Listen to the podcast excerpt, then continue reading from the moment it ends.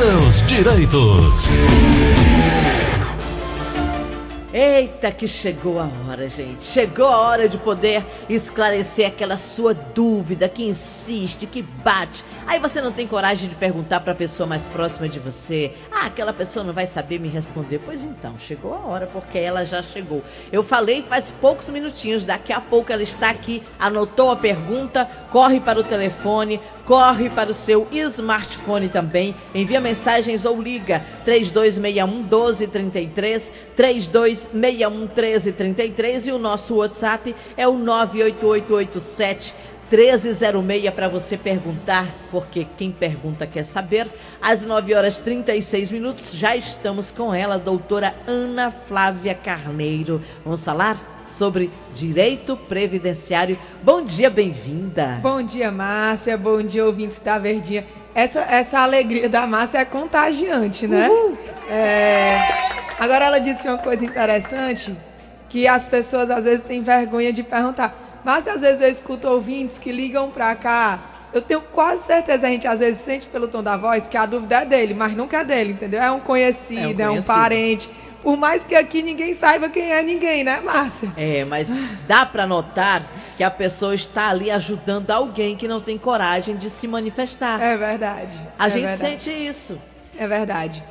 Márcia, Oi. o que eu queria deixar, mais uma vez, a gente tem falado muito sobre isso, que os cidadãos brasileiros, como acomodados que somos, passamos a pensar em previdência só quando está ficando velho, quando está perto de se aposentar, né? E com a reforma da previdência, é, a aposentadoria é, mais cedo, né, que era por tempo de contribuição, que não tinha limite de idade, ela vai deixar de existir. Então, é, a aposentadoria efetivamente só vai acontecer na aposentadoria por idade. Né? A mulher, da forma como está na reforma da Previdência, 62 anos, e o homem aos 65 anos. Mas o que eu queria deixar de mensagem é que a pessoa não esmureça, porque às vezes as pessoas podem pensar, ah, isso é, é acordo do governo com os bancos para tirar o, a, o cidadão da previdência pública e para a previdência privada. Não é assim que funciona. A previdência privada não é melhor do que a previdência pública. A previdência pública continua sendo a melhor. É a que você paga menos para ter um retorno maior. E a que lhe, lhe acoberta, lhe assegura em todos os infortúnios e fortúnios da vida, né? Então, a previdência privada, você marca é, eu quero me aposentar com 65 anos, por exemplo, ou com 55, com tanto de salário. Aí isso vai gerar um cálculo de quanto eu tenho que pagar por mês. A previdência, e só isso, é só a aposentadoria que você vai ter vitalício. A previdência pública, por outro lado, ela cobre o segurado no auxílio doença, no auxílio acidente, no salário maternidade, na pensão por morte, na aposentadoria. Então, tem vários outros benefícios que o cidadão, mantendo a qualidade de segurado, pode solicitar do INSS. Não é só a aposentadoria, tá? Então, às vezes, as pessoas dizem, ontem nós falamos aqui, sobre o período de graça, né? Que é o período que a pessoa mantém a qualidade de segurado, uhum. né? Sem é, sem estar tá contribuindo por INSS. E aí agora com essa reforma da previdência tem muitas pessoas que vem, vão para mim lá no escritório ou mandam um WhatsApp ou ligam perguntando, doutora Flávia, agora que vai deixar de existir a aposentadoria por tempo de contribuição e que a aposentadoria por idade só precisa de 15 anos de contribuição. Eu já tenho 15 anos de contribuição. Eu vou parar de contribuir porque eu já tenho tempo, eu só preciso aguardar chegar a idade mas aí se esquece de todos os outros benefícios que tem direito em manter a qualidade segurada. É importante você estar sempre atento a essas dicas, pegar essas orientações e já colocar em prática. Principalmente quem está afastado, que pensa que não tem seus direitos preservados e que tem. É importante correr atrás porque você acaba sendo mais prejudicado nessa história. Com certeza, com certeza. Acontece muito, Márcia, da pessoa voltar a pagar ou começar a pagar INSS quando fica acometido de uma doença grave e não consegue mais trabalhar. E isso é muito prejudicial, porque é, nos atestados médicos que a pessoa apresenta na perícia, na perícia médica no INSS, consta a data da início da doença. Então, se o, o funcionário, o servidor do INSS, perceber que a pessoa efetivamente pagou para receber, ele não vai conceder. Porque isso é o que se chama de doença pré-existente. Você só começou a pagar o INSS quando ficou acometido da doença. E não pode. Você tem que ter a qualidade segurada para solicitar o benefício, entendeu? Não adianta hoje eu estar acometida de um câncer e passar 12 meses, que é o período de carência, eu preciso 12 meses de pagamento do INSS para solicitar o benefício e pedir esse benefício que eu tô, eu tô diagnosticada hoje. Porque vai dar doença preexistente e o INSS não paga. E nem na justiça. Então, por isso que é importante manter a qualidade segurada. Porque você não pode tentar burlar o INSS para fazer existir uma qualidade segurada anterior à doença que já existia. Essa dica também foi muito importante. Inclusive, conheço pessoas que, infelizmente, passaram por essa situação e, pelo que eu estou sabendo agora, não deu certo. É, mas é, Márcia. Tem até pessoas que é, inventam de pagar o INSS no mês que descobre que está grávida. A carência do salário maternidade é exatamente 10 meses para não ter perigo disso acontecer, entendeu? Nossa! Né? Porque se fosse nove meses, a pessoa descobriu que começa a pagar, tá ali a qualidade segurado. Mas Isso. exatamente é para você vir pagando, porque você não tem como prever que você vai estar grávida, né? Então, é, efetivamente, é dez meses já para evitar que isso aconteça, entendeu? Tem que ficar atento mesmo. São 9 horas e 42 minutos. Doutora, tem aqui perguntas direto do nosso WhatsApp. Vamos ouvir o áudio. Vamos lá. Funciona computador. Bom dia, Márcia Santos. É um prazer tê-la como apresentadora hoje. Bom dia. É, bom dia, doutora Ana Flávia. Doutora, é, me chamo Felipe, moro no Quitino Cunha.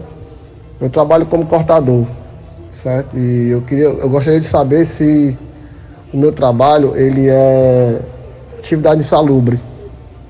Bom dia, que Deus abençoe. Bom dia, Felipe. Márcia, tu entendeu? Ele é portador ou é cortador? Cortador. Mas cortador de quê? Vamos lá. Eu vou, eu vou responder a pergunta dele sem ser especificamente para a profissão dele, certo? Toda atividade é, que seja exercida em condições especiais. O que são condições especiais? São exposições a agentes físicos, químicos e biológicos. Traduzindo, biológico, quem trabalha em hospital, quem trabalha com, como dentista, que está exposto a bactérias, a vírus, isso é agente biológico. O físico é, é ah. O físico é ruído, calor, frio, tá? O químico é graxa, é, é, tem vários, é, quem tá, trabalha em indústria farmacêutica, né? Tem os, os, é, os agentes químicos que geram insalubridade. Ele respondeu aqui que ele é cortador de confecção. Na grande maioria dos casos, quando é indústria de confecção, em casa não, porque não tem ruído, mas quando é indústria de confecção, existe o ruído das máquinas, tá? É, em tese, dependendo da quantidade do ruído, é sim para gerar insalubridade. Mas para isso tem que ser feita uma aferição, né? Vai um engenheiro em segurança do trabalho à empresa para calcular quantos decibéis o empregado, a quantos decibéis o empregado está submetido durante o exercício da profissão dele, tá? Com isso, eles produzem um LTCAT, que é o laudo técnico da empresa, que é o laudo que a empresa se baseia para fornecer o PPP para o empregado. Então, se o ruído for atualmente superior a 85 decibéis e o calor superior a 26,7 graus, tem sim direito à insalubridade. Temos mais alguma pergunta? Só Márcia completando. Pois não. É, não é uma profissão específica. Hum. É a exposição aos agentes, entendeu? Não, é, ele pode me dizer que ele é cortador, ou pode ser que é, é açougueiro, ou é pintor. depende da exposição, do grau de exposição, para saber se naquele caso específico é ou não. Como cortador de confecção. Tem casos que é, tem casos que não vai ser, entendeu? Depende da exposição. Vamos para mais uma pergunta. Temos áudio. Atenção. Bom dia, aqui é o professor Samuel Cazumbada, aqui de Vicência, Pernambuco. É, eu sou professor das redes estadual, estadual e municipal e tenho por volta de, de uns 12 anos de contribuição de INSS. Eu posso juntar essa contribuição do INSS com a minha contribuição para o Fundo de Previdência do Estado ou do município? Posso somar isso aí é para completar os, o tempo de aposentadoria? Eu já estou já com 50 anos. Bom dia. Sim, é, tanto pode levar do regime geral INSS para o regime próprio, seja do município, seja do estado, como o caminho contrário também é possível. Levar do regime próprio, estado ou município, para o regime geral INSS. Quem vai puxar quem? A última, quem fez a última contribuição, por exemplo. Se atualmente ele está no INSS, a prefeitura e o estado foi anterior, ele leva da prefeitura e do estado para o INSS. Mas se agora o que ele está atual é prefeitura e estado e o INSS foi antigo, antes de ele se formar em pedagogia, né? Aí ele leva da prefeitura e do estado para o INSS. É importante que quando ele falou de INSS, eu não sei se foi como professor, né? Quando ele leva o período do INSS para o, pra, para o município ou para o estado, se não tiver sido como professor, ele não tem aquela benesse de se aposentar como professor. Para se aposentar como professor, que é a aposentadoria especial do professor com tempo reduzido, tem que ser o tempo todo como professor. Tá certo? Mais um esclarecimento aqui no show da manhã, são 9 horas 48 minutos. Temos mais uma pergunta direto aqui para o nosso WhatsApp. Bom dia, doutora. Meu nome é Antônio, eu sou aqui de Juazeiro do Norte. Eu, eu sou pescador autônomo. A senhora tem mais ou menos a ideia quanto é que a gente paga por INSS, contribuição? Bom dia. Bem, pescador artesanal mesmo autônomo no caso, né, porque ele não é empregado, o pescador artesanal, ele não é para pagar INSS. É o mesmo caso do agricultor. Ele é segurado especial, tá? Aí tem que comprovar o exercício da profissão de pescador. Como é que comprova? Recebimento do, do seguro defeso, certidão de casamento, certidão de nascimento dos filhos, matrícula de colégio, hospital filiação à colônia, filiação à associação de bairro que consta o nome como professor, todos os como pescador, todos os documentos, é, declaração fornecida pelo cartório eleitoral na qual consta a profissão como pescador, todos esses documentos servem de prova para o exercício da profissão. Não há necessidade de contribuição para o INSS. Temos mais uma pergunta, vamos lá, são 9h49. Estamos com a doutora Ana Flávia Carneiro, esclarecendo assuntos sobre previdência, direito previdenciário. Mais uma pergunta. Bom dia, doutora Flávia. Bom dia, pessoal da Verdinha. Me chamo Fábio, sou aqui do Montese. Doutora, a minha dúvida é o seguinte: eu, eu trabalhei há mais ou menos 15 anos de carteira assinada.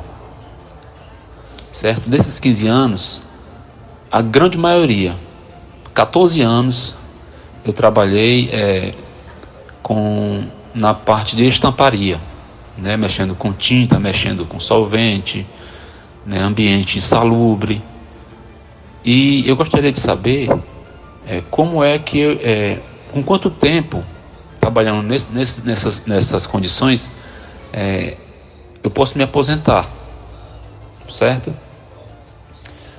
E outra coisa, é, como, eu, como eu estou há muito tempo sem trabalhar de carteira assinada, né, eu gostaria de saber como é que eu faço para no caso de faltar mais anos para me aposentar, como é que eu faço para eu é, compensar esses anos que faltam, né? Como é que eu posso fazer junto ao, ao INSS? É, eu gostaria de, de, uma orientação. Márcia, aí na pergunta dele, é, enseja vários esclarecimentos, né? Primeiro de tudo, não basta ele, como eu disse anteriormente, não basta ele estar trabalhando exposto a esses agentes que ele disse, né? O solvente, a tinta ele tem que ter o PPP, que é o perfil profissiográfico previdenciário, que é fornecido pela empresa onde ele trabalhou, para comprovar essa exposição. Primeiro ponto. Uma vez que ele comprovou essa exposição, os 14 anos convertido em tempo comum dá 19 anos. Então, é, para a aposentadoria por idade, ele já teria tempo, tá? Aí ele pergunta quanto tempo eu preciso trabalhar nessa atividade insalubre para ter direito à aposentadoria. Até o advento da reforma da Previdência, até o dia 11 de novembro, se o segurado trabalhasse 25 anos em atividade insalubre, poderia se aposentar sem limite de idade. Tá? A partir do dia 11 de novembro, quem já tinha o direito e não pediu pode continuar pedindo, é direito adquirido. Direito adquirido não morre mesmo com a mudança da lei. Quem não tinha direito, como é o caso dele, que só tem 15 anos e sendo desses 15 anos de contribuição 14 em atividade insalubre, que dá 19 com mais um que está sobrando dá 20, fica faltando para aposentadoria por tempo de contribuição, porque com a reforma da Previdência não existe mais essa possibilidade de conversão de tempo. Então fica faltando é, 15 anos para 35 anos, né? Ele tem 20 anos de contribuição, faltam 15 anos. Quem falta 15 anos dobra, né? Quando atinge a meta, dobra a meta, não é assim? Jesus. E aí ele vai faltar 30 anos de contribuição. Então, muito provavelmente, ele se aposentará pela idade. Né? Porque se ele trabalhou 15 anos há uns 10 anos atrás, então eu suponho que ele tenha começado a trabalhar com uns 20 anos. Com 15 anos de trabalho, 35. Com mais 10 anos que está parado, 45. Se ele for contribuir ainda 30 anos, vai ser 75, né? Então, com 65 Nossa. anos, com o tempo de contribuição que ele já tem, ele pode se aposentar. Gente, é uma conta complexa. É, a conta é complexa. A conta. Ó, precisa de ajuda, procura a doutora Ana Flávia. Procure, porque o negócio é complicado. É. Eu estou tentando aqui somar. Eu estou conseguindo somar, né? Tá Mas, conseguindo acompanhar? É, tô conseguindo acompanhar essa soma. Mas com certeza eu não consigo acompanhar todos os casos, né? É. Porque cada caso é um Tem um caso. tempo específico. Cada caso é um caso. Mas o que é mais importante é que, nesse tempo que eu já estou aqui na rádio, eu estou conseguindo fazer os cidadãos entenderem que existe o tempo especial. Pelo menos até dia 11 de novembro, o tempo para trás, existe esse tempo. Então, é, pode ser que a pessoa que esteja faltando um ano, dois anos, para completar os 30 anos mulher, 35 anos homem, que tenha trabalhado em condições insalubres, converter no tempo já tenha a possibilidade de se aposentar, entendeu? Uhum. E se aposentar com um cálculo antes da reforma, porque o cálculo depois da reforma é muito prejudicial para o segurado. Vamos para mais uma pergunta. Nosso ouvinte participando através do nosso WhatsApp. Bom dia, doutora. Meu nome é Edson, moro aqui em Washington. A dúvida é o seguinte: meu, minha mãe, ela tem 65 anos, ou é 66, só me engano. E o meu pai já é aposentado, certo? Meu pai se aposentou por idade. A minha mãe faltava, acho que creio eu, dois anos para ela se aposentar por contribuição. Só que ela tentou aplicar para se aposentar já com 65 anos, porque ela parou de trabalhar. E aí foi negado porque o meu pai já é aposentado e mora na mesma casa. Essa nova lei isso muda, ela pode aplicar para se aposentar ou continua do mesmo jeito? Ou se tem uma possibilidade dela se aposentar? Existe uma maneira? Bom dia aí, que Deus abençoe vocês. Márcia, é, tem alguma coisa errada nessa informação dele, porque é o seguinte: O pai dele é aposentado. Faltava dois anos para a mãe se aposentar por tempo de contribuição. O que me indica que ela tem 28 anos de contribuição. Né? É 30 anos para a mulher. Se ela fosse tentar se aposentar com 65 anos de idade e ela tinha 28 anos de contribuição, ela só precisava de 15. Então o benefício dela era para ter sido concedido. Se lembra que ontem eu disse que muitas vezes o INSS é, concede em quadro segurado como LOAS ao uhum. idoso e não como aposentadoria por idade? Sim. Então pode ter acontecido isso. Por quê? Constataram a renda do marido, que ele não disse quanto era, mas digamos que seja um salário mínimo, né? Morando só os dois idosos em casa, fica meio salário mínimo a renda per capita. Para a concessão do LOAS, a renda per capita tem que ser um quarto do salário mínimo. Então pode ter sido por isso que foi negado o benefício dela, porque foi solicitado um LOAS, quando na verdade ela tem tempo para solicitar aposentadoria por idade, tá? Não existe limite de recebimento de aposentadoria na mesma casa. Pode morar 20 pessoas no mesmo teto, tendo 20 pessoas pago o INSS, cada um gera um direito diferente, tá? Outra coisa é o LOAS, porque o LOAS existe o limite da renda per capita dentro da casa. É diferente. E eu vou mais além. Dependendo do salário do marido, se for até um salário mínimo, essa renda nem entra na renda per capita familiar, tá? Então, eu acho que é, eles devem procurar auxílio e ver qual é o real motivo do indeferimento do benefício dessa idosa. Ele acaba de confirmar que é um salário mesmo. O do esposo. Isso. Né? Então, assim, como é um salário, o INSS não exclui, mas pela lei existe uma equiparação pela lei do idoso que essa renda é para ser excluída da renda per capita familiar. Então, mesmo que tenham solicitado um LOAS, e tendo o INSS negado, eles podem solicitar é, a reavaliação desse, desse indeferimento pela Justiça. Esclarecimento feito. Agora temos uma participação ao vivo pelo nosso telefone. Alô, bom dia. Bom dia. É, eu sou Antônia Wanda aqui do Passaré. Eu queria fazer uma pergunta para a doutora eu tenho um irmão que ele é agricultor. Ele adoeceu com TB e ele vai fazer o tratamento de seis meses. Ele não paga INSS, nem sindicato, nada. Eu queria saber se ele tinha direito a receber um auxílio doença por esse tempo que ele vai ficar sem poder trabalhar na agricultura. Ele adoeceu de quê que eu não peguei? TB, tuberculose. Ah, tá, tá certo. Sim, com certeza. Ele pode pedir, já era para ter pedido, peça para ontem.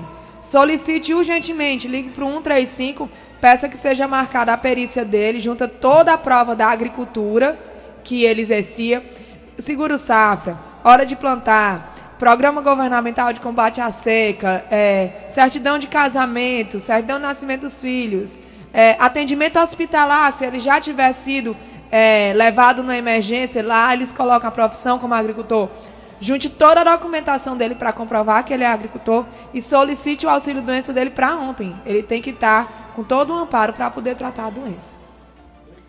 Vamos então para mais uma dúvida aqui do nosso ouvinte, direto para o WhatsApp.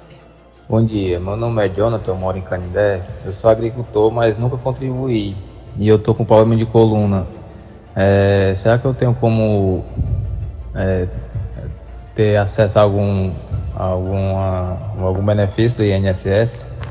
Da mesma forma como eu respondi anteriormente, Márcia. Agricultor e pescador não precisa contribuir. Eu creio que quando eles falam em contribuir, é pagar sindicato, né? É. Porque muitas são as vezes que o INSS, por vício, é, solicita, exige a filiação ao sindicato para qualificar o agricultor como agricultor. Mas o rol é, é, de comprovação, o rol de provas que pode ser utilizado para o enquadramento do segurado como agricultor, ele não é taxativo, ele é meramente exemplificativo. Então, a filiação ao sindicato não é obrigatória, tá? Então, ele junte todas as outras provas que ele tem. Ah, eu nunca recebi, que acontece muito, Márcia, das pessoas. Eu, eu, não sei se você já foi no interiorzão. Sim. Mas aí as, tem as fazendas dos grandes fazendeiros. E esses agricultores que a gente tanto fala, eles moram na beira da estrada, né? Eles vão Exatamente. fazendo a casinha deles assim na beira da estrada. E acontece, às vezes, desses programas governamentais, o Hora de Plantar, o Seguro Safra, o de Ação Governamental de Combate à Seca, ser tudo feito no nome do dono da terra. E ele distribui os grãos, sabe? Mas existem outros documentos que podem sim ser utilizados para comprovar o exercício da atividade rural, que é certidão de casamento, às vezes quando ele vai ler, nem tem lá a profissão como agricultor, mas se for no cartório e pedir para consultar o livro, porque eles dão um papel para a gente, mas fica tudo anotado em cartório. E aí, se no livro tiver, o cartório dá uma certidão de inteiro teor, que consta tudo do livro. E é o mesmo funciona com a certidão de nascimento dos filhos. É, matrícula na escola, né? Geralmente eles, as crianças, filhos da agricultor, estudam na escola ali perto da fazenda, né? Todo municípiozinho, é, todo é, o distrito tem uma escolinha. E aí eles botam a profissão dos pais como agricultor atendimento em hospital. Então, existem várias provas que podem ser. Plano funerário, tem lá o nome como agricultor. Então, é, procure juntar as provas e pegue um atestado médico que diga que a sua doença o incapacita para o exercício de atividade profissional que exige esforço físico, no caso a agricultura. Vamos lá. Bom dia, doutora. Meu nome é Arcelino, Arcelino, moro em Messejana, sou motorista de carreta com ponto. Com quantos anos de contribuição consigo me aposentar? Tenho 49 anos. Pronto. Se ele tiver sempre exercido a atividade como motorista de carreta e for empregado, ele pode solicitar os PPPs para as empresas, certo? Para comprovar a, os agentes insalubres, né? No caso do motorista de ônibus, tem a trepidação de carreta, que é o mesmo do ônibus. Trepidação, ruído e calor, tá?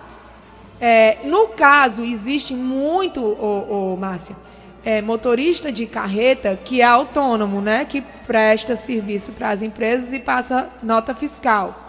Aí, nesse caso, ele tem que contratar um engenheiro em segurança do trabalho para fazer o laudo técnico da, do exercício da profissão dele, tá? Se for o tempo todo exercido nessa profissão e o tempo todo comprovado como insalubre, ele pode se aposentar até o dia 11 de novembro desse ano com 25 anos de trabalho.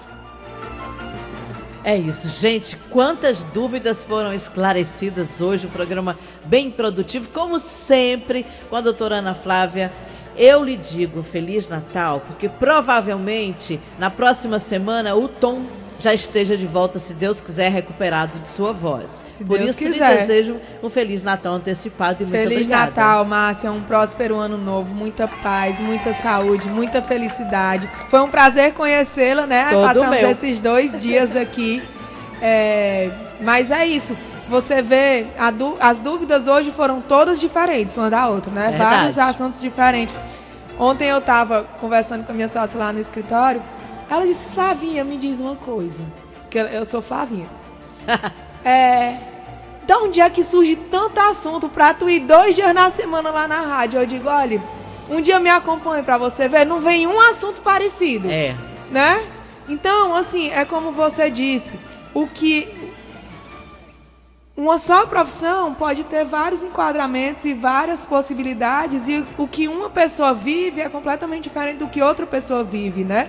E assim a gente vai tentando é, esclarecer a população. Meu maior inimigo é o INSS, então eu quero é que todo mundo fique informado para poder fazer valer seu direito, porque muitas são as vezes que a pessoa tem o direito e é negado indevidamente, é concedido erroneamente. Então, é, a, minha, a minha dica é sempre nunca aceite como verdadeira a informação fornecida pelo INSS, tá? Não se conforme, sempre busque Várias, várias são as pessoas que agora, de tanto eu bater nisso aqui, têm me procurado, eu analiso a documentação. Não, o seu tá ok. Não, o seu a gente tem que, que ajeitar aqui, puxar dali, puxar daqui, aumentar o valor do benefício. Mas sempre, sempre procure ajuda. Não precisa ser de mim, não. A, o, o Ceará, na verdade, o alcance de vocês é mundial. Procure um advogado, especialista. Também não vai procurar qualquer advogado, não. Procure um advogado especialista em direito previdenciário, porque um advogado que faz de tudo, aí às vezes não sabe direitinho e aí. Perde até o foco, né? Perde direito. E aí a gente não tem como ajeitar, né? Procure um advogado especialista em direito providenciário ou a Defensoria Pública, Márcia. A Defensoria Pública está aí, é gratuita para todo, toda a população ter acesso, né? Ou até mesmo a Justiça Federal tem essa benesse, né, do juizado, que nas ações de até 60 salários mínimos não precisa de advogado, né? Então, é, o meu foco é ir para cima do INSS, tentar conseguir o benefício para poder tirar. Eu sei o tanto que a nossa população é sofrida. Obrigada, doutora. Os telefones da doutora Ana Flávia, 3244 6025 3244 6025 e o 99686 3123 99686 3123 qualquer dúvida é só ligar agendar um horário que ela com certeza lhe atende. Beijo. Beijo a todos um bom dia e até a próxima semana. Se Deus quiser